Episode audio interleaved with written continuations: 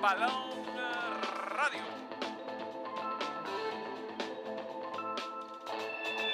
Estamos ante uno de los momentos más espectaculares.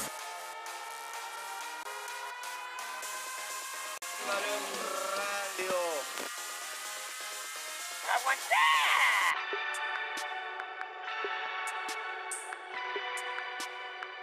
Me caliento, viejo.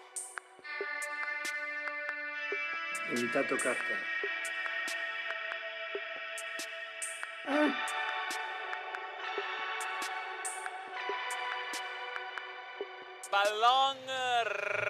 Radio. Mi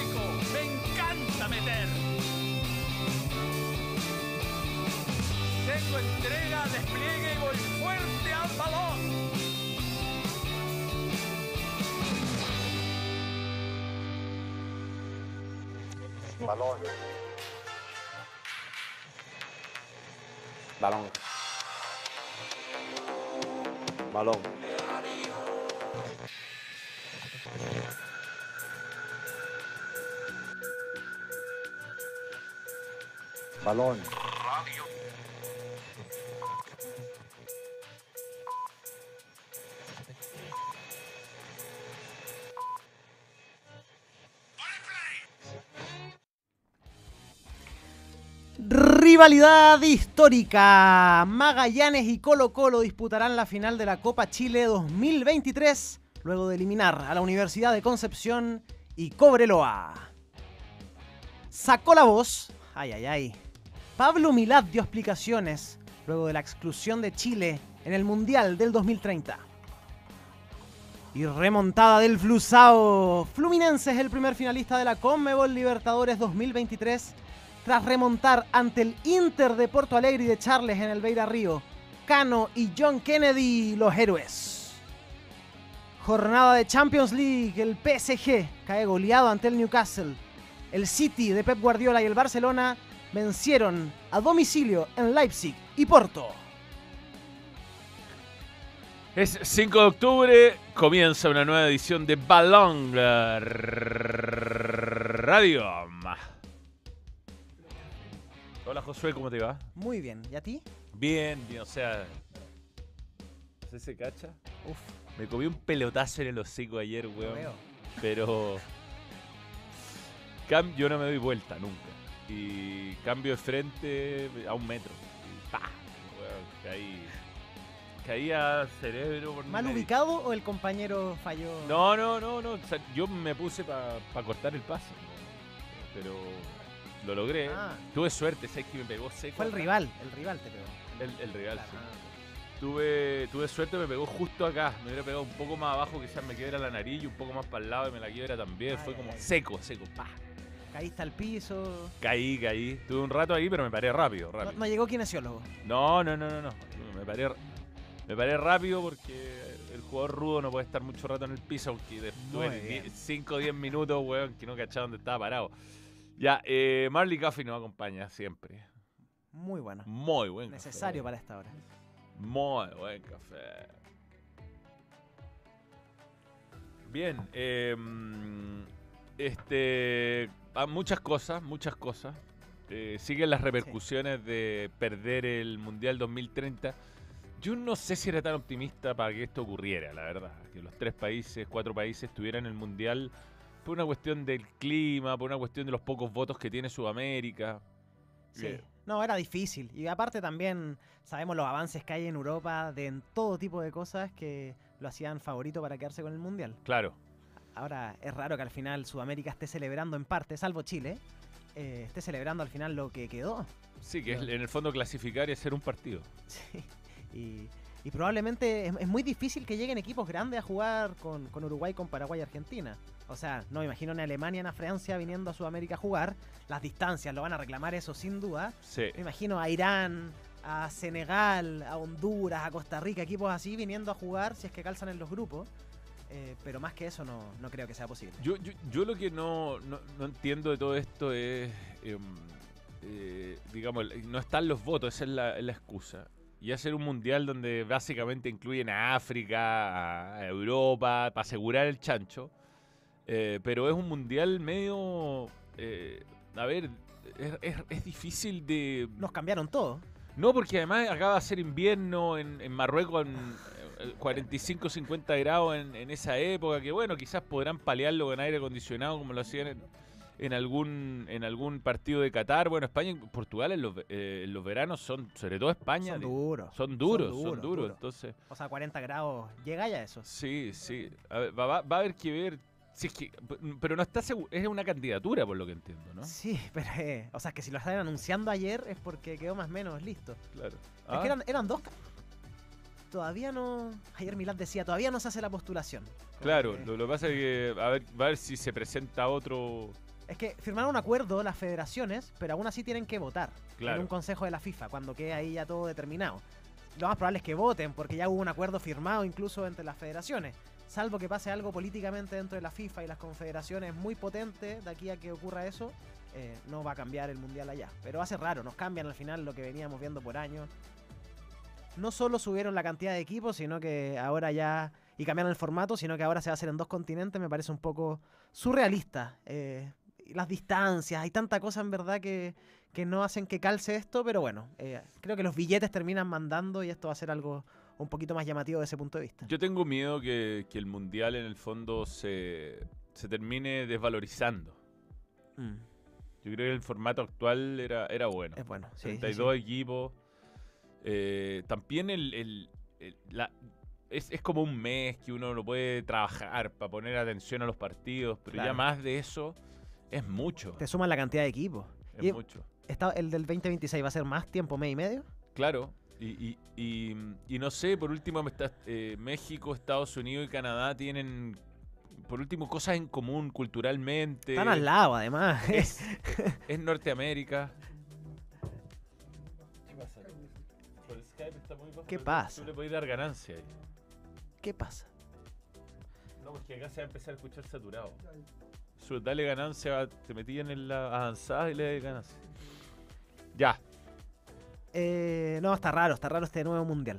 muy raro. Muy lo de las distancias ahí me tiene loco. O sea, yo equipo me toca venir a Sudamérica a jugar, seguro viene con un billete importante, pero igual lo cuestiono. Prefiero hacer mi preparación en Marruecos, en una zona específica, no moverme del campus en el que vamos a estar entrenando y tengo que venir a Paraguay a jugar un partido al defensor No, del Chaco y volver después. O sea, No, y hay otra cosa que va con el cuidado del producto, creo. Porque el mundial es el, el- el evento que más plata mueve en el mundo. Sí. eh, el fútbol se ha hecho un, un nombre y ha logrado traer otros países, digamos, a interesarse por el fútbol gracias al mundial. Y, y- pero también gracias a la mística, gracias a que cada año cada país o cada año un par de países, Japón, Corea, pero que en el fondo te incluía esta cuestión de la, de la integración de fútbol con, con turismo, con, eh, con la cuestión cultural. O sea, Qatar fue único. Yo tuve la suerte de ir y tuvo- la- hubo gente que estuvo todo el mes o, o gran Claro. parte y fue a todos los partidos. Tú podías ir a todos los partidos. En este mundial va a ser absolutamente imposible. O sea,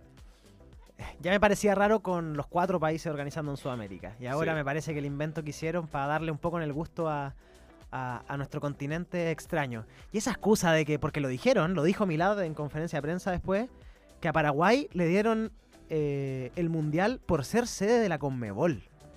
no. Escuchemos a- eh, al, rey, al rey de la excusa.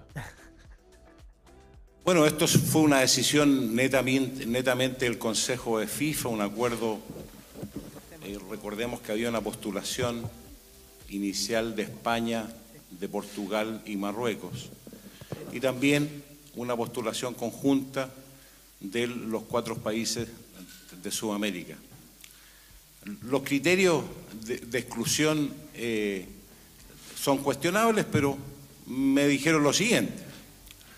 Eh, Montevideo por, por eh, derecho propio, por haber sido el, el- el primer Mundial 20 eh, del año 1930. Argentina por ser el campeón actual y Paraguay por ser la sede de Conmebol. Yo creo que eh, bajo esos criterios que se analizaron dentro de este Consejo de FIFA, eh, claro que nos sentimos muy dolidos eh, de esta situación, pero también aludieron que como habían tres sedes, que implicaba dos continentes, el de Europa y el de África, y que, y que albergaban tres países, no podían ser cuatro en Sudamérica porque eh, buscando el equilibrio de tres y tres países de los diferentes continentes. El equilibrio de tres, como onda Farsi. Como si hubiera equilibrio porque se juega un partido en Sudamérica, en cada país, y luego se juega todo el mundial en Europa. O sea, el equilibrio no está. No, el equilibrio. Oh, equilibrio. Equilibrado. Ci- a 101 partidos de 104 no se juegan en Sudamérica. Yo encuentro que hay una, pucha, no quiero usar una palabra súper dura tradición, pero eh, no, no me cabe otra, otro adjetivo para calificar lo que nos hicieron. Porque Sí, fácil. si, si están los cuatro países, yo conozco varios chilenos que estaban incluidos, conozco a Michael Boyce, que ha ido al, al, al canal, ha ido a TST. Mi a- respeto. No, Michael. por eso, un señor del fútbol y yo no, no me cabe duda que la- el, el- el nivel de organización que tiene Chile, quizás ho- hoy el fútbol chileno pasa por crisis, pero de que tiene personas capacitadas a nivel mundial para este tipo de eventos, la TE conoce toda la, todos los detalles de organizar una Copa del Mundo, conoce todo lo... ¿Cómo se cayó el internet? Ahí está, ahí está. Hace mucho. ¿Estamos, estamos, estamos? ¿Volvimos? Ya. Ya, volvimos. No, insólito. Decía que es im- imposible, o sea, que, que si estás haciendo una candidatura de A4, eh, eh, no sé que, cómo te durmieron para no darte un partido. Aparte que hasta era, hasta era redondo, cuatro en un continente y 100 en el otro. Y fue todo muy... O sea, fue extraño, pero Chile, de hecho, asumió la personalidad jurídica de esta candidatura de los cuatro países. Se firmó en Chile, por eso estuvo metido ministro del Deporte, el presidente Boric, ministro del... Y, no, y nos quedamos en lo mismo, o sea, fue impresionante. Ahora se tiene que anular una personalidad jurídica que se hizo en Chile porque los otros tres países que vinieron a Chile para asegurarse un poco de que el tema jurídico acá era más o menos estable comparado a sus países, ahora ellos están organizando el mundial, o este partido en verdad, porque un mundial no es. Eh, es bien curioso. Y de Milad eh, siento que está bastante confundido. Sí. Eh, aparte, Yo creo que lo más desafortunado de todo lo que dijo, que dijo varias cosas desafortunadas, es decir que nuestro peor año fue el 2015. ¿cómo dice eso? O sea, la sub-15 puede haber quedado... eh, a haber metido 49-0 en algún Pero sudamericano, pero no le importa o sea, ganamos la Copa América. Lo más importante, lo único que se pedía en ese entonces, la Le la. Copa América y después le ganó a Brasil. O sea, claro. Ese mismo año, en primera fecha. Eh, no, no, desafortunado. Y está confundido porque más allá de que la FIFA le haya dado tantas... eh, estos argumentos que él menciona, que son insólitos, que son insólitos, que Paraguay por ser sede de la Conmebol, eh, que Montevideo ya por organizar el primer mundial, entonces cada 100 años Uruguay siempre va a estar organizando mundiales y clasificando a los mundiales. Entonces también eso es curioso. Eh, pero al menos que estos hayan sido argumentos que le dio la FIFA, yo no los digo. Yo, Milad, trato de decir otra cosa, al menos de mostrar. Además, un poco de vergüenza como decir, oye, pucha, nos cagaron, weón. ¿Ah? Que es la verdad. Sí, no, enojado, que diga, oye, te- eh, nosotros pusimos eh, la personalidad jurídica, nosotros nos jugamos y las explicaciones no nos satisfacen, vamos a tratar de revertir esto, aunque, aunque en rigor no pueda, pero por último, tirarse una declaración con un poco más de énfasis. Bueno, ahí eh, dicen que pesan sus intereses en, en la Conmebol. Tiene un buen, un buen sueldo asegurado ahí en, en Paraguay. Y claro, si se lanzaba contra Domínguez o contra el Chiquitapia, probablemente solía traer consecuencias. Eh, pero me parece Bueno, insólito. Y hoy, hoy tuvo un seminario, hay un seminario que está ocurriendo de la Federación de Fútbol de Chile y Milad partió el día diciendo, las penas del fútbol se pasan con fútbol, vamos a seguir trabajando. Así inició. Eso, es bueno. Pero Una frase hecha, qué mejor para salir de este momento que una frase hecha. en este tiempo el trabajo de Milad yo no sé si, si se ha demostrado. Y ¿Cuánto le queda? Mira, se entró el 2021. termina con el Mundial... Ah, es que empezó... El, ah, lo religieron, le queda todo el periodo. 2026. Lo religieron, pues. Sí, po. Porque llega a mitad de la gestión de Moreno, lo religen y se eh, va a la par de los mundiales. Me parece que una persona que venga de la política, porque sí, sabíamos que venía de Curicó, pero luego viene de la política, Claro, él, él era, demostrando- él era gobernador en- del En gobierno de. Piñera en el Maule. está demostrando falencia justamente en el lado el político. manejo político, Entonces, exacto. es curioso, es curioso, por decirlo menos. Pero bueno, ahí está, sin mundial. Sí, mundial. Yo lo encuentro la forma te- terrible. O sea, yo creo que hacer un partido era un premio consuelo bien, pero por lo menos clasificaba y por lo menos tenía ahí un partido, por lo menos algún estadio y poderlo remodelar un poquito para estándares FIFA. No Van a estar tener- durísimas las clasificatorias. Sí. Tres cupos y medio, Brasil está asegurado, digámoslo. Dos y Brasil, medio. Uruguay, yo diría que también. No, pero Uruguay va por el mundial. A esa, Ah, de a esa, claro. Van claro. Uruguay. Es que nos jode Paraguay porque ya no compite Paraguay y va- clasifica directo al mundial. Son tres cupos y medio. Wow. Durísimo. Y con Brasil entre medio. O sea, dos cupos y medio. Dos cupos y medio. Perú, Ecuador, Chile. Pero falta mucho para eso, en fin. Bueno, Colombia. así está. No, una pena las explicaciones del de, el presidente de la NFP. Una pena que hayamos quedado afuera de, de, de siquiera haber tenido un partido y así nomás, como bueno, quedamos fuera, hay que seguir, pensemos en fútbol, listo. Sí. Bueno, que Sudamérica pierda el Mundial tampoco es una buena noticia. Y quedó claro que no va a haber chance para el 2030. Es África-Asia, dijo. Claro. Ahí Arabia Saudita emerge 34, 34. perdón, 34, claro, el 30 este. Arabia Saudita ya postuló, ya presentó el plan, tienen todo listo, o sea, no, para Sudamérica está difícil. Yo creo que con los avances que hay en Europa y en Y con el sistema de votación somos 10 países miembros, es imposible. también. Tienen que ser un lobby brutal para ganar un mundial. No, difícil, muy difícil. En fin, bien, eh, hablemos de Colo Colo. Jugó y de la Universidad de Concepción con Magallanes. Vamos con los comentarios, a ver qué dice la gente. No hay comentarios. Manuel, al menos te ahorraste el llanto de Herrera ayer. Hubiese sido, sufrido más que con el pelotazo en la cara. no, sí, no me dolió. Me dejó una herida, pero no me dolió. Yo dando excusas por mis malas notas son más convincentes que el horrendo Milad, dice Jamsek. ¿Qué es ayer ayer Herrera? Es que no vi ayer Herrera en TST. Esa es la verdad. No, no, no sé, no es que no. No puedo opinar, Germanos ven, porque no lo vi, no estaba jugando y recibiendo pelotazos en el hocico. Eh, la Copa del Mundo desde 2020 2026 es un mamarracho. Ni Blatter le hizo tanto daño a la historia del fútbol. Había que matarse para estar, ahora da igual. Igual vamos a quedar fuera del 2026 si no nos vienen bien en los próximos partidos. Eh, si se jugaba en Chile, se iba a jugar con aforo reducido. Seguro, seguro. A ver, Diego, eh, Carlos Mancilla. Eh, em, duelo, pero duele, pero no extraña lo del mundial. Como lo explica el libro Why Nations Fail, el problema son nuestras instituciones, siempre cortoplacistas, beneficios de inmediato, ni siquiera estadios, tal cual. Mira, un doctísimo mensaje. Bien, buen mensaje. Sí. Jory Herrera.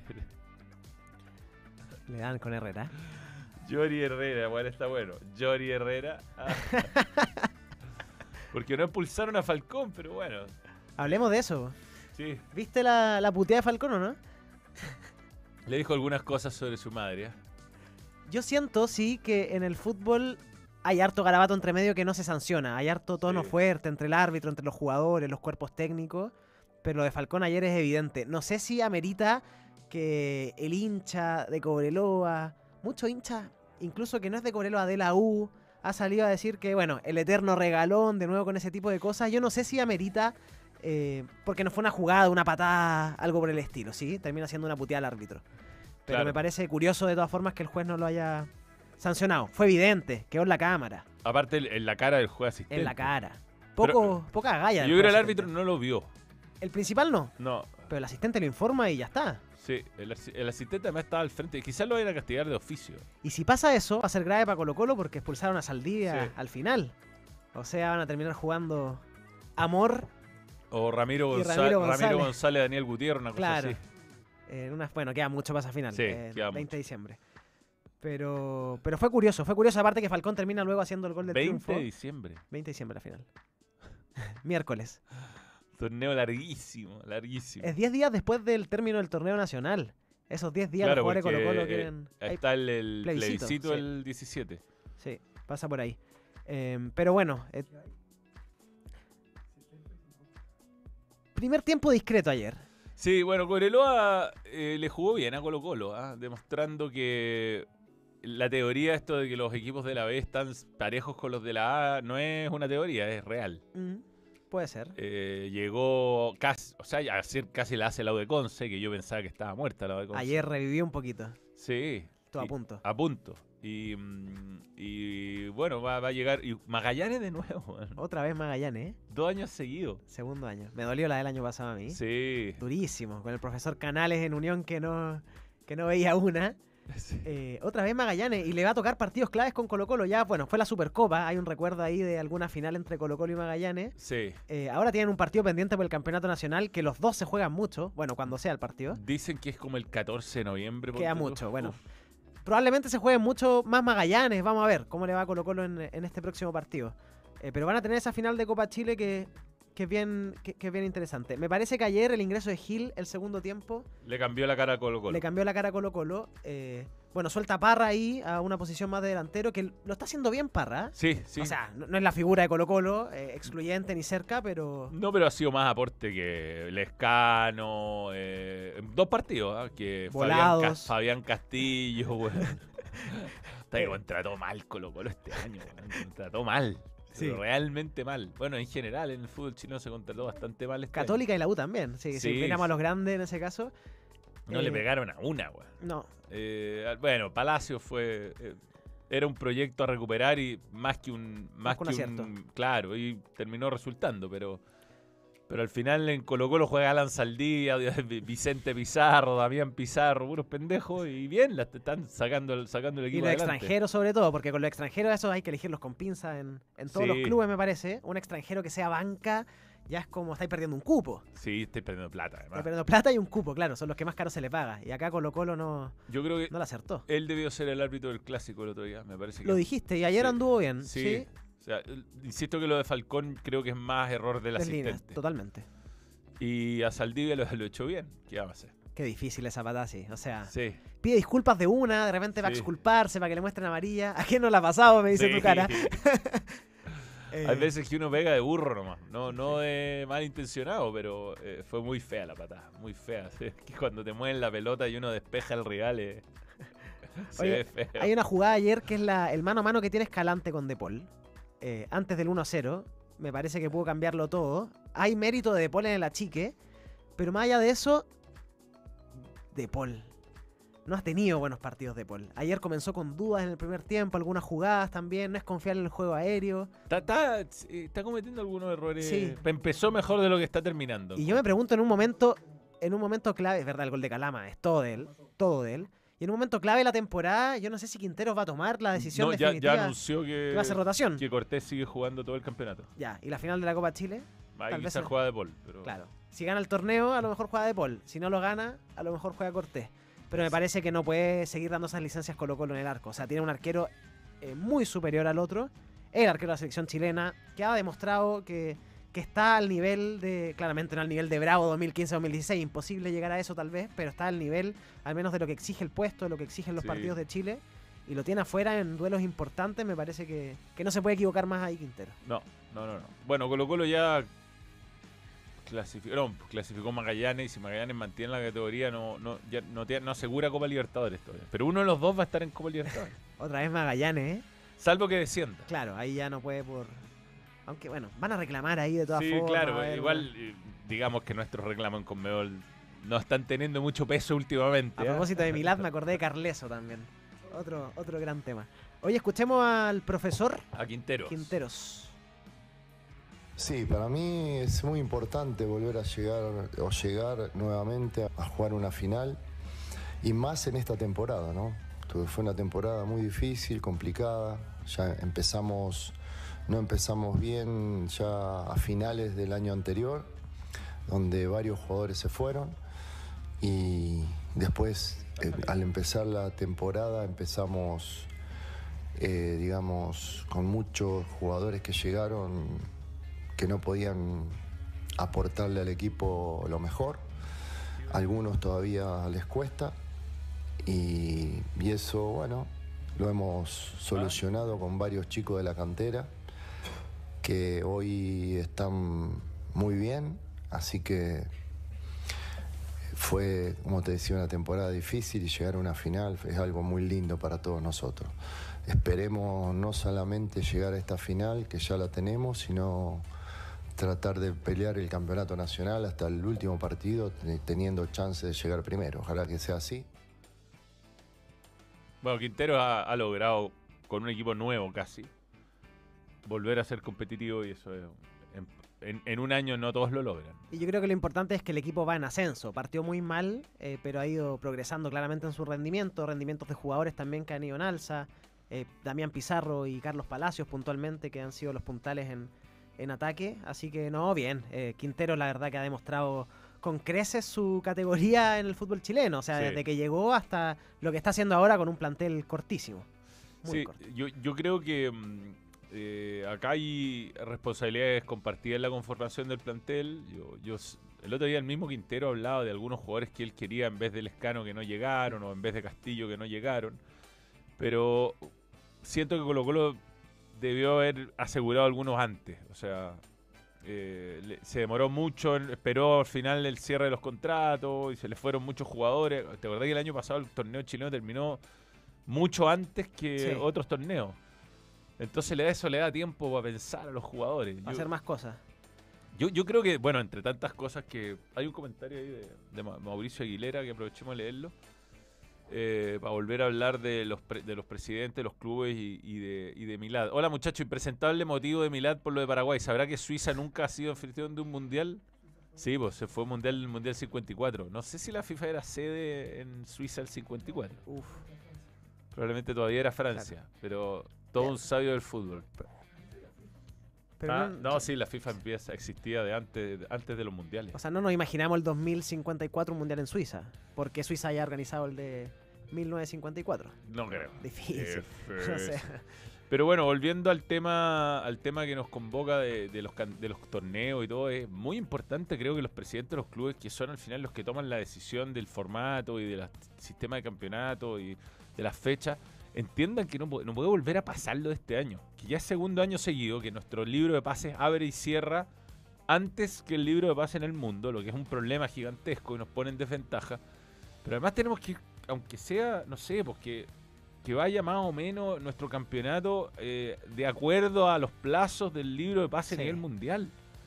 No de puede- hecho, es lo que hizo Argentina, que al final modifica todo para que su mercado fuerte a lo mejor sea el mismo que el de Europa, el del invierno acá y el del verano en Europa. Sí, o sea, a- o, hacía una pausa en la fecha 15 durante el, el libro de pase y ahí por último tiráis alguna fecha de Copa Chile, algo, eh, octavo final, cuarto final.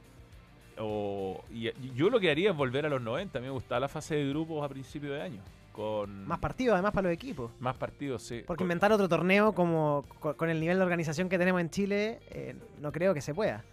Más, pero más que reserva, una copa extra como, bueno, ocurre en Inglaterra, que son los referentes máximos, pero está en Argentina, que son nuestros vecinos. Mm. Eh, el tema ahí son los sueldos, o sea, eh, los clubes están acostumbrados a pagar por temporada. Los dos meses que les dan de vacación a los jugadores y ojalá te vayáis tres meses, no se los pagan. Ahora me enteré que un par de equipos no querían pagar en el parón de los panamericanos a los jugadores. Porque claro, para un mes, pucha, sabéis que no vengáis a trabajar este mes, o sea, te mando pautas para la casa y no te pagamos el sueldo. Esa es la postura de muchos clubes en Chile. Y te digo, si no es por el CIFUP que se ha puesto bravo con esto, Probablemente pasaría. pasaría, pero sin duda. Tiene que. La temporada tiene que ser. eh, bueno, es que bueno, el fútbol tiene que ser intervenido. Si para eso van a venir las leyes que están mm, Mm. preparándose. Pero, pero bueno. Pero es preocupante la, la todo, poca es par- competencia. todo, todo está conectado en el. El mal rendimiento de la selección, el mal, el mal momento del fútbol chileno, eh, la desorganización, todo el, está. el Mundial del 2030. Está todo conectado, sí. está todo conectado. sí, eh, y es también con la desidia de muchos clubes que tienen eh, representantes o que tienen palos blancos detrás de su, de su conducción, que en el fondo lo único que quieren acá es sacar la plata que les entrega la televisión, hacer un negocito Y ya para está.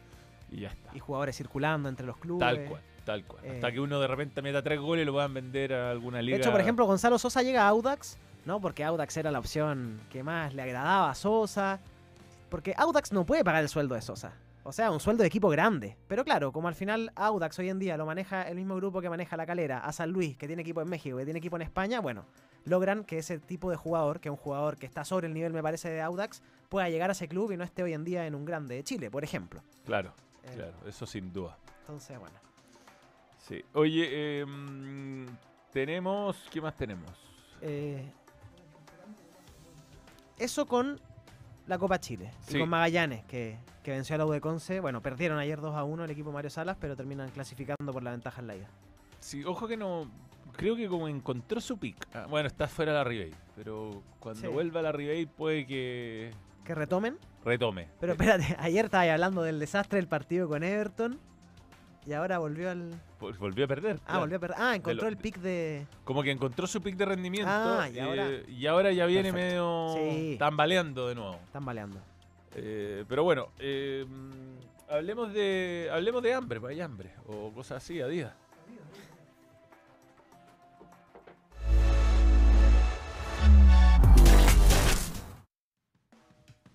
¡Apa! En este momento yo les puedo decir que está pasando... TNT Sport, no quiero hacer la, la- la- la promoción ahora, pero va a tener todos los Juegos Panamericanos que se vienen. Vienen las eliminatorias. Eh, está Gonzalo Fuyú, y también va a estar en los Panamericanos en un canal que espero que no vean. Eh, no, sí, vean, vean TVN, cómo no. Este, y hay descuentos en productos de La Roja en la tienda Adidas y también zapatos de fútbol. Hay toda clase. Está bueno, ¿eh? Está muy bueno. Bueno. Son, es rico, rico Adidas. Ayer jugué con mis. eh, porque jugamos en cancha sintética, jugué, no jugué con mis Crazy Fast, jugué con los Copa Mundial. Epa. Igual tienen toperolcito, pero cortito. Más ¿no? cortito, Sí, sí, sí, sí. sí. Así que vamos a. No me sirvió de nada todo. Porque me llegó un pelotazo en el medio del rap. Y perdieron. De ver éramos 11, weón. Estoy con el autor. Yo creo que no soy en tres semanas de baja. tres semanas de baja, por lo menos, de mi autor. Sí, sí, Hay como algún jugador de Colo Colo que Claro. vuelve, vuelve 10 minutitos y se lesiona de nuevo. sí, Está ahí, en esa. sí. Y hay hambre también. Hay hambre. A esta hora ya hay hambre. Sí. Sí. Hay hambre. Hay Y hambre. también en mención. Epa. Doggies. Dile chao a hacer las filas y pide desde la app de Doggies y ponte de. Ponte de pan y tap. De panita. De pan y disfruta las promos exclusivas de tu celular. Hashtag Doñis te apaña. Pide y retira. Pide, retira y disfruta. Eso. Eso. Ahórrate la fila también, ¿ah? Puedes pedir por la app. Es muy importante. Y tenemos, a ver, ¿qué? De Panty App. De panita. De Panita. Panita app. De Panita App. Claro, por ahí. De panita app. Bien. Eh, vamos a hacer la pausa. Ya, ya hablamos de Copa Libertadores ah, y de Champions. Champions. Pausa, ya volvemos. Betson.com, la marca global de apuestas que te permite jugar en tu moneda local. Apuesta por tu equipo favorito y recibe las ganancias directamente a tu cuenta bancaria. Regístrate ahora en Betson, tu sitio de apuestas online. Coleccionar nunca ha sido tan glorioso. Por primera vez llegó el álbum de stickers de la Conmebol Libertadores, con los 32 equipos y 70 stickers especiales, ya disponible en las mejores tiendas y kioscos y en tiendapanini.cl. Cumplimos nuestra promesa, Gonzalo. Sí, por fin, por fin estamos en Togis. estamos listos para un muy buen almuerzo. Hay hambre, hay hambre, y si hay hambre hay Togis, así que vamos a probar todo lo que tiene. Muy bueno. Completísima carta. Eh, de todo, hay de todo. Vamos a pasarlo bien.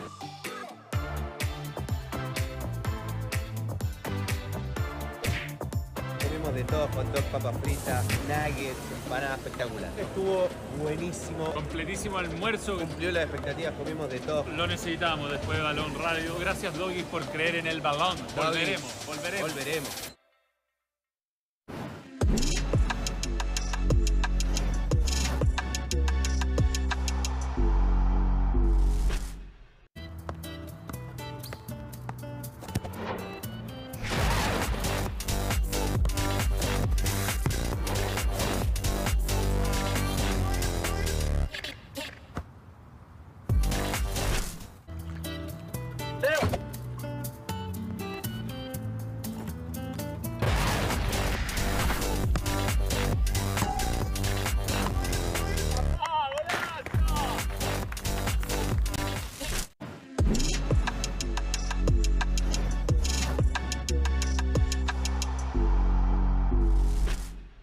Betson.com, la marca global de apuestas que te permite jugar en tu moneda local. Apuesta por tu equipo favorito y recibe las ganancias directamente a tu cuenta bancaria. Regístrate ahora en Betson, tu sitio de apuestas online. Bien, a ver, ¿cómo está el audio? ¿Bien? Está bien. Javier Tavares, ¿cómo te va?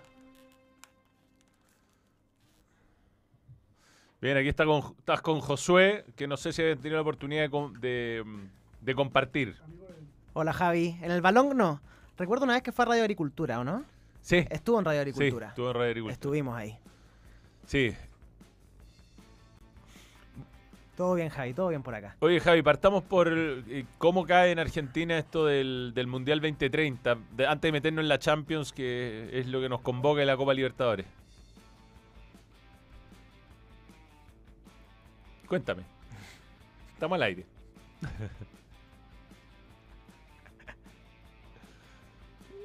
sí. No, no, dale, dale.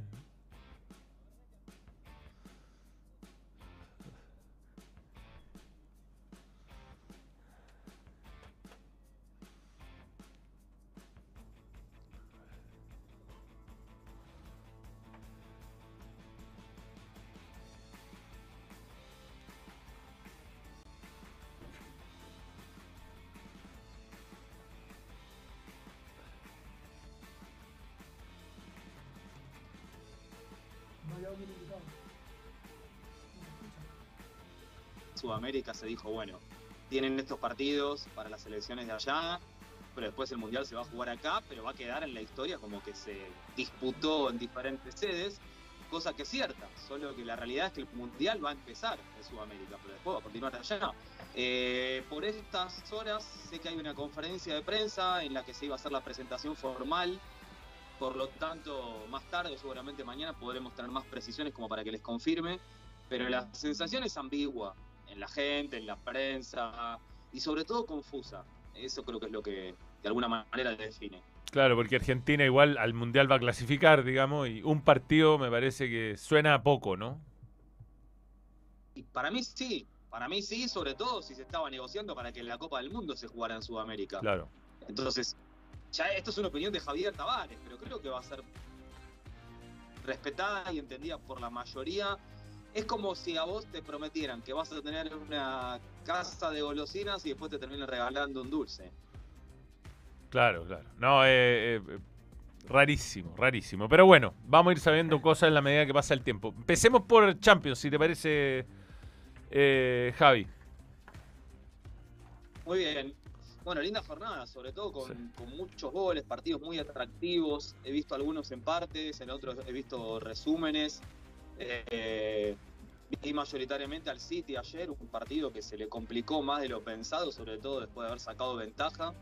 Pero bueno, cuando no resuelve las situaciones desde la estructura colectiva, aparece la, la variedad, la categoría, el exceso que tiene de individualidades en un equipo que funciona muy bien y que termina entregándole soluciones como pasó ayer en el segundo tiempo, ¿no? Sí, y, y, y bueno, eh, venía de dos derrotas consecutivas, así que también eso Josué... El Leipzig era un rival duro también, un rival Sí. eh, con el que había que medirse porque ha tenido buena temporada. Y lo de Julián Javi, eh, demostrando que un muy buen inicio de temporada para él, golazo el de ayer, Golazo. pero golazo. Sí. Eh, y está robándose el protagonismo más que Haaland, por ejemplo, que al menos en Champions no ha podido anotar. Es así, tal como lo dijeron, además respaldado por Guardiola en sus declaraciones, afirmado como titular independientemente de que ayer entra en el segundo tiempo. El mismo Guardiola dice que para él Julián Álvarez está entre sus titulares, después tiene que ver obviamente con la rotación que se realiza. Creo que la ausencia de Kevin De Bruyne también le facilita a él un lugar titular. La pregunta será cuando esté el belga de vuelta, que es un insustituible para Guardiola, ¿quién es el que va a dejar su lugar si es que pretende jugar con Julián Álvarez también?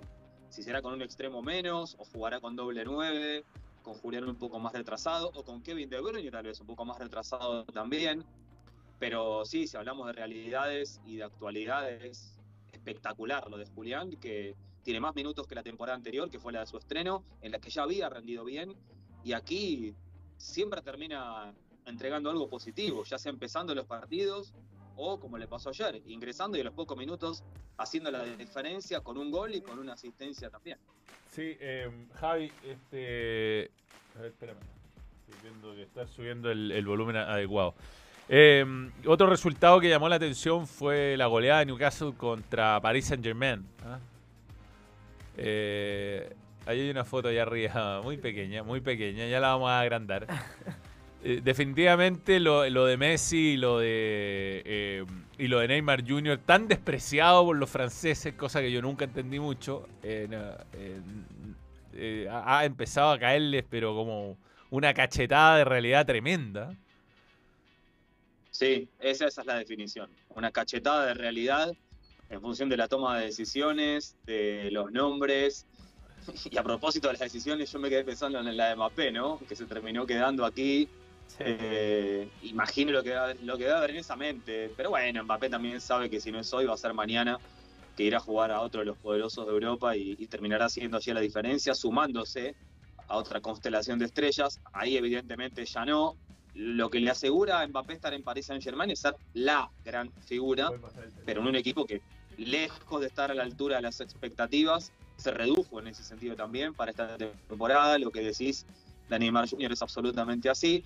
Pero bueno, imagínate, si ni siquiera supieron valorar o darle el lugar que correspondía a Messi, menos lo iban a hacer con Neymar o con cualquier otro, ¿no? Sí, claro. Aquí está la, la estadística. 26% de posesión, coqueta por 26% de posesión, la del equipo de, de Newcastle contra 74 de, del Paris Saint Germain. Yo estas cuestiones ya empiezan a ser cada vez más comunes, José. Ahora, ¿eh? los remates al arco, eso sí, clave. Claro, sí. O sea, cuánto. Es un poquito clásico ya de los equipos de Luis Enrique, harta posesión de balón, rotando por el área, pero con poco disparo. Le pasó a España en las últimas competiciones también cuando estaba Luis Enrique entrenador. Y un poquito algo que ya conocemos del técnico, eh, pasó tal cual lo mismo ante, ante Newcastle el día de ayer, me parece. Tanta posesión para solo dos remates al arco que terminan reflejando un poco lo que fue el marcador. Total. O- sí, Sí, te- es una buena referencia como dato. Y al mismo tiempo es empezar a entender que Newcastle ya empieza a ser un equipo a respetar. O sea, gana en la Premier, eliminó al City de una Copa inglesa. Ahora consigue este resultado, goleada incluida, frente al Paris Saint Germain, disminuido, pero que no deja de ser Paris Saint Germain y un partido de Champions. Sabemos lo del poderío económico que tiene Newcastle ya desde la temporada anterior empezada.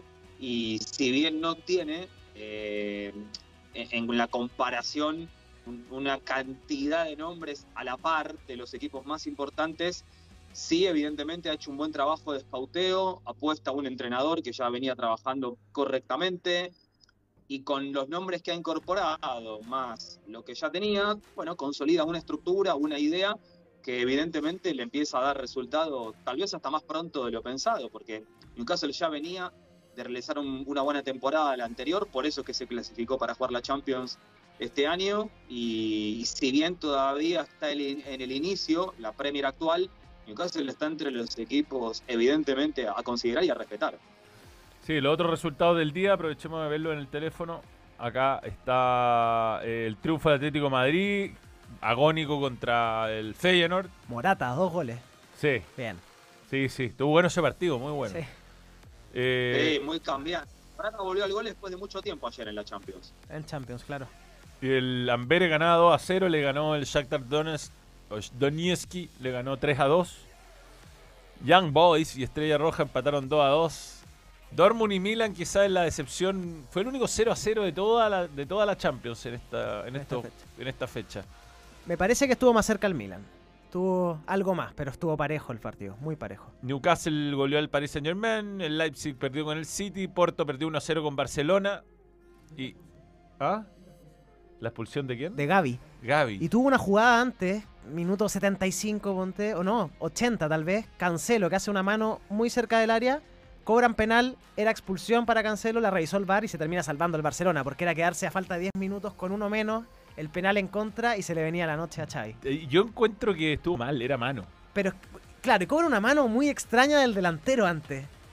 Pero no... Pero para mí fue superficie jugable. Y fuera del área parece, eso sí, la mano de Cancelo. Sí, fuera del área. Era pero- expulsión, pero no penal. Exacto. Sí. Pero bueno, se equivocó. Ahí se, todos lados se están equivocando. Y Lazio que le ganó al Celtic en, en las Escocias. Agónico también porque el Otra Celtic... vez con, gol agónico Lazio, ¿eh? Le había empatado sobre el final al Atlético de Madrid y ahora termina ganando también con un gol en el final. Sí, y al Celtic le anulan, le anulan un gol eh, offside y luego Lazio termina ganando al final. O sea, también estuvo Dos- cambiante ese partido. Dos triunfos agónicos, como dice Javier Loto, fue de arquero. Sí, último minuto. Increíble. Bueno, hablemos de la Libertadores, Javi. Eh, hoy, hoy juega Boca, ya está Fluminense con Germán Cano. eh, qué increíble, Germán Cano fuera chileno sería capitán de la selección, sería el que más vendería camisetas. Y en Argentina ni, ni se habla de nominarlo, me imagino. Sí, es cierto. Eh, tengo buena onda además con Germán. Lo, saludé ayer después del partido y, me agradeció. Eh, la verdad que sí, aparte un delantero ya con mucha experiencia, que, bueno, pasa mucho, ¿no? En Argentina a veces, que hay muchos fu- futbolistas, incluso pasa con Chile, con jugadores que, que se van de aquí prácticamente sin trascender y después del otro lado de la cordillera explotan y, y alcanzan niveles realmente interesantes que después incluso les permiten destacar y volver a jugar acá o incluso estar en la selección. Montillo es el primero que se me viene a la mente, por citar uno así concreto. Eh, pero sí, lo de Cano es, es notable. Lo que ocurre es que, claro, después comparás con los otros nombres que tiene Argentina para jugar en la selección y se hace difícil pensar en un lugar.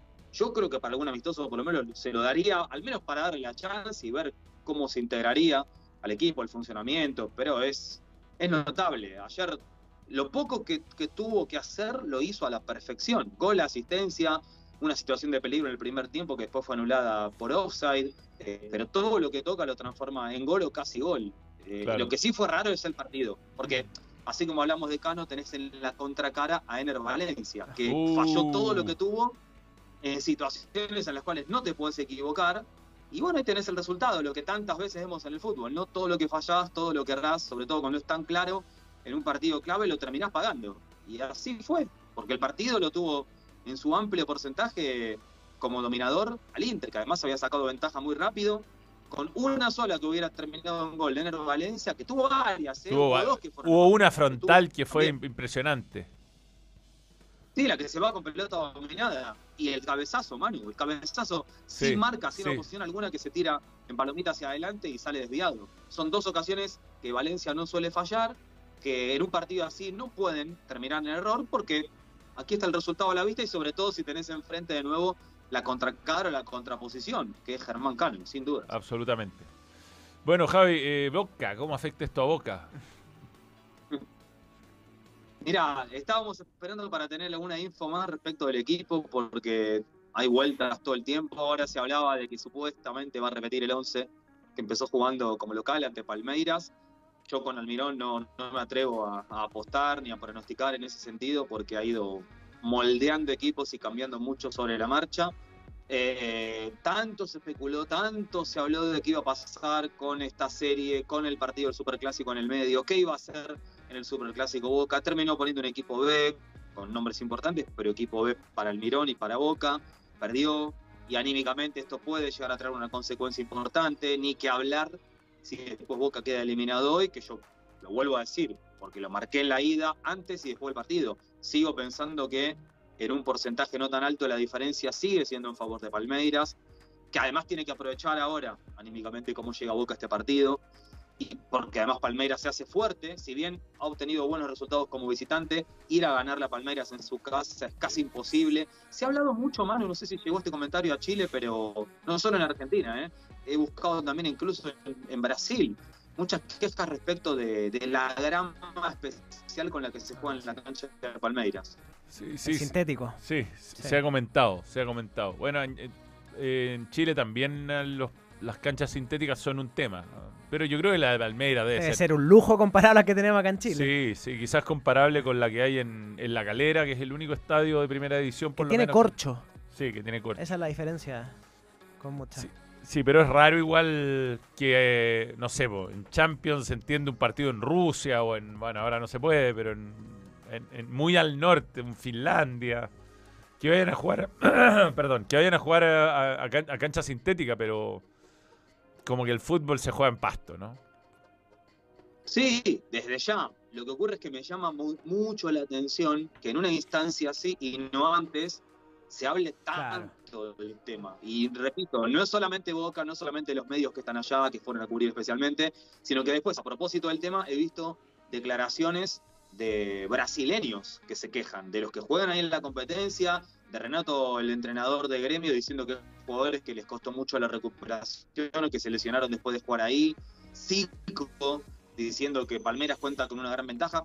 El tema es que, por un lado, puedo entender la molestia de quienes tienen que ir a acomodarse a jugar en un lugar que no les resulta tan fácil, por otro lado, esto tiene la aprobación con Mebol. Sí, FIFA. al mismo tiempo, no es que Palmeiras empezó a jugar ayer en esta cancha. No, no, pero es distinto, o sea, eh, llevando eh, los que hemos jugado en cancha sintética y pasto, sobre todo fútbol 11, eh, eh, es eh, la pelota, el, el bote, eh, hay, que, hay que estar acostumbrado y por supuesto que es una ventaja para Palmeiras, pero Es por supuesto. Las caídas también. no, Sí. Ahora en Brasil están más acostumbrados, hay más canchas. No es solo la de Palmeiras la que tiene esta. Paranaense condición. tiene también. Paranaense, sí, Paranaense, toda la razón. Eh, entonces algo bueno que tiene que ver con el clima claramente, porque llueve mucho en esa, en esa zona, pero me parece que es algo que ya, ya está normalizado al menos o normado, como decía Javi. Eh, ¿Y el partido lo imaginamos con, con Palmeiras dominando? ¿O Yo creo fue la bombonera? Palmeiras va a hacer lo de siempre. Va a hacer un partido muy, muy pragmático, a tratar de buscar el gol sin volverse loco y esperar algún error de Palmeiras. Pero igual, o sea, de Boca. Pero, pero, pero a Boca el empate le encanta. Claro. Uf. Uf. De hecho, lo hablamos la semana pasada. A Boca lo favorecen dos resultados hoy. Desde ya el triunfo y el empate, por lo que otra vez, desde lo anímico, psicológico, significa ir a esa definición con un arquero que te garantiza mínimo uno o dos penales atajados. Eh, en cuanto al partido, yo tengo una coincidencia, si querés, mano, con un pequeño porcentaje de, de- distinción, que es que eh, si tomo como comparación el partido en la bombonera, creo que Palmeiras lo va a salir a jugar un poco más adelante. Eh, imagino a Palmeiras tratando de buscar, no desesperadamente, pero sí de otra, de otra manera, hacer el gol que le dé el marco de tranquilidad y, la diferencia, porque eso en algún momento va- lo va a obligar a Boca a salir. O sea, yo imagino un partido similar al de la ida, pero al revés. O sea, Boca hizo méritos como para ganarlo. Eh, eh, jugó tal vez uno de los mejores partidos desde que Almirón es el entrenador y no pudo, no pudo hacer la diferencia. Me parece que hoy Palmeiras va a ser el que asume ese rol, es cierto, sin regalarse, sin desesperarse, sin dar ningún tipo de concesiones. Eh, Boca esto lo sabe. Ahora, si Palmeiras sí logra hacer el gol, ahí está la clave. Porque Boca va a tener que salir más temprano que tarde y Palmeiras teniendo espacios para Claro. contragolpear en su casa ya cambia radicalmente ¿eh? la, la estructura y el desarrollo del partido. Es lo que imaginamos en la previa, ¿no? Por supuesto. Ahora, tenemos este dato en el, en el teléfono que, que es un tuit de Boca Juniors, la 12 tuitera, que tiene una estadística extraordinaria de Chiquito Romero. En Boca, con tanto definiciones mano a mano, contando, Sergio Romero tomó 10 de los 19 penales que le patearon. Tremendos números. Eso, desde septiembre. 10 de 19. Al A- 10 de al septiembre. 10 de septiembre. Al 10 de septiembre. Y la tanda con de cuartos de final fue después de eso. ¿O no? No, es que es un especialista, eso no hay dudas, y ha atajado en los equipos, y ha atajado en la selección argentina, y llegó a Boca, y dejó rápidamente en el olvido a Rossi, que se había transformado en un jugador muy importante, hasta el punto que su salida terminó causando mucha polémica, porque la gente lo la gente pasó de criticarlo y no quererlo a ponerlo en un primer lugar, precisamente porque se había transformado también en un especialista atajador de penales y había salvado a Boca más de una oportunidad. Ahora, qué loco, ¿no? Porque la semana pasada, recuerdo, Manu, que visualizábamos otra estadística desfavorable para Boca en cuanto a que había ganado muy pocos partidos en los mano a mano, pero la paradoja es que después se clasificaba porque, claro, así como había ganado muy poco, había empatado mucho y en la definición terminaba ganando. Y eso en definitiva puede ser lo que lo termina ayudando o salvando hoy. Por eso yo decía que en la previa hay dos resultados que lo favorecen a Boca. Uno es desde ya el triunfo y el otro en caso de empatar, excepto que el partido se termine dando al revés. Esto es, que Palmeiras lo vaya ganando durante buena parte del mismo, eh, o mejor dicho, que Boca lo vaya ganando en buena parte del mismo y que Palmeiras solo empate en el final, eso ya tiene que ver más con la circunstancia puntual de momento.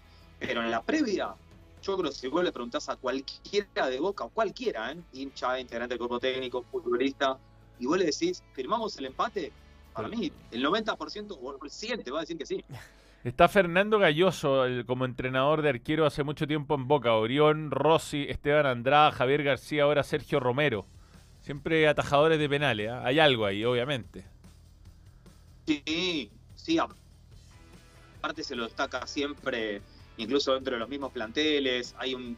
A ver, tenemos por un lado la especialidad del protagonista en sí mismo, que es el arquero, el que se tiene que parar en el arco y disminuir las chances del que le va a ejecutar.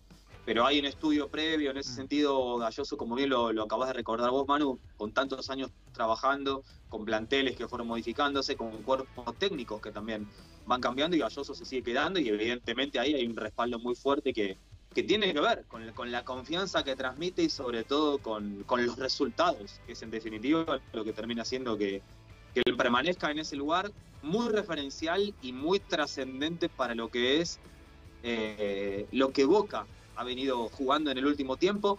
Ahora, es muy loco aquí que se habla de haber llegado después de bastante otra vez a una semifinal de Copa. Boca está a 90 minutos de jugar una final y sin embargo no son pocos los que dicen que si Boca queda afuera, Almirón automáticamente deja de ser el entrenador.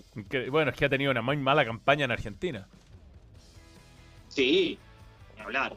No, con Almirón lo que logró es, sin llegar a, a darle una fisonomía, un estilo, una forma, eh, como le puede encontrar uno a los equipos de Almirón, a diferencia de entrenadores anteriores, lo, que se marcó siempre aquí es que eh, Boca por fin ponía en ese cargo a un entrenador eh, probado, con nombre, con experiencia, con recorrido.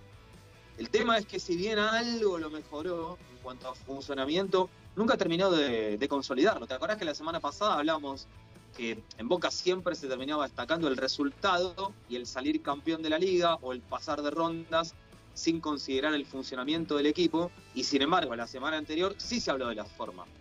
Sin que Boca haya podido ganar, un partido que reunió los méritos suficientes como para haberlo ganado, pero que no lo logró. Y sin embargo, no fueron pocos los que hablaron de cómo Boca había jugado ese encuentro, de la cantidad de situaciones que había provocado, que había disminuido a un equipo al que se lo respeta muchísimo. Y ahí coincidíamos, Manu, vos y yo también, al decir que a Palmeiras no le preocupó en lo más mínimo No. el desarrollo del partido en la bombonera.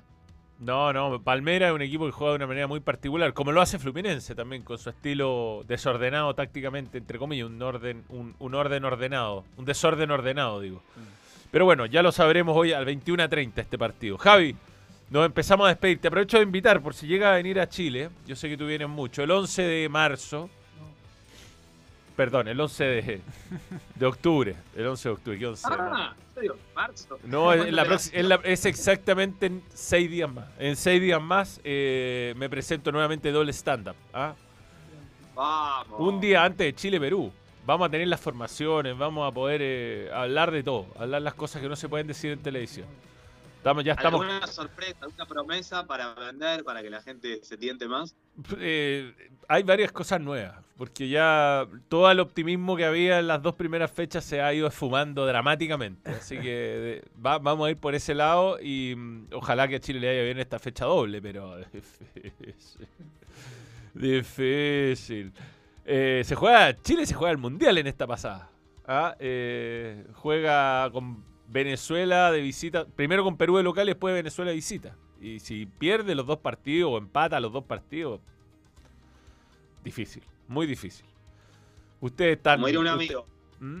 complicado, un poco no. Un poco no, bastante. Bien, Jai, muchas gracias. Las entradas están a la venta en eh, Comedia Ticket o en el link que está en la descripción. Josué, un gusto. Vamos a despedirnos con los comentarios de la gente. Datazo. Ah, antes el dato. Gracias, Javi. ¿ah? Un abrazo grande. Chao, Javi. Abrazo, Manu. Mañana nos reencontramos. Te Sí. confirmado. Así analizamos cómo fue la, la jornada de hoy. Muy bien. Dale, abrazo. Chao. Adiós. Uh, pale, pale, Datazo, datazo. ¿Está bien el audio? Ya. Bien. Dale. Datazo. Ta, ta, ta, tazo. Datazo. Pues, Contra la historia. A propósito, Palmeiras nunca perdió como local ante Boca en 90 o 120 minutos. Un triunfo y cuatro empates. Eso sí, de las ocho eliminaciones como local que ha tenido Palmeiras en la competición, Ya. tres fueron con Boca Juniors y tres en tanda de penales. Uh, no quiere llegar a penales. ¿Cuánto Aparte paga el empate hoy? Weberton, Weberton tiene 15% de, acierto en penales. eh. No, no es un gran atajador. No, un gran el chiquito atajador. Romero, impresionante. Está, en está además en su momento. Con confianza, con confianza otra cosa. Se- según Temp, que no hay ni una opción que gane en penales Palmeiras. Desde el sábado están entrenando penales. Meet and greet and touch, sí, sí, sí, sí. Para que vayan el doble stand-up. Es en- el próximo miércoles. El próximo miércoles. Es un. ¿El ¿Cuál? Es increíble cómo Coudet no sabe cerrar los partidos. Desde Racing siempre ocurre lo mismo. Mira, y es verdad porque lo pudo haber cerrado esto allá, ganado 2 a 1. Con uno más. Absolutamente, absolutamente. Y ahora no, no, no se dio. Pero igual no sé, no sé si es culpa de Coudet que. No, va igual. No, que Ener Valencia se perdía los goles. Oye, sacó a Charles al 74 Sí. y ganó Fluminense. Así es Pero yo creo que Charles estaba cansado. Oye, solo una cosita. Arturo Millán ¿Ya? dijo el otro día que quería ojalá compartir conmigo acá el espacio para contar de una barrida con la cabeza que hizo frente a mí. Si es así, yo cuento que ese mismo partido le ganamos la semifinal y terminamos siendo campeones. Ah, ya, Si es así, lo- la contamos entera. Bien, Solo eso bien. quiero, quiero decir desde Es, ya. es importante, Sí, es por si acaso. Algo del caso Dani Alves. No. ¿Hay algo nuevo? Mm. Pero bueno. Oye, les agradecemos. eh, las entradas están a la venta y eso. Un abrazo grande. Gracias, Josué. Gracias. Javi. Gracias, Tem. ¿Pasó algo con.? Cambió de abogado, Dani Alves. Pero profundizaremos. Ya, nos vamos. Chao. Gracias. Muchas gracias por sintonizar. Balón. Nos vamos. Adiós. Besitos, besitos. Chao, chao. Stop streaming.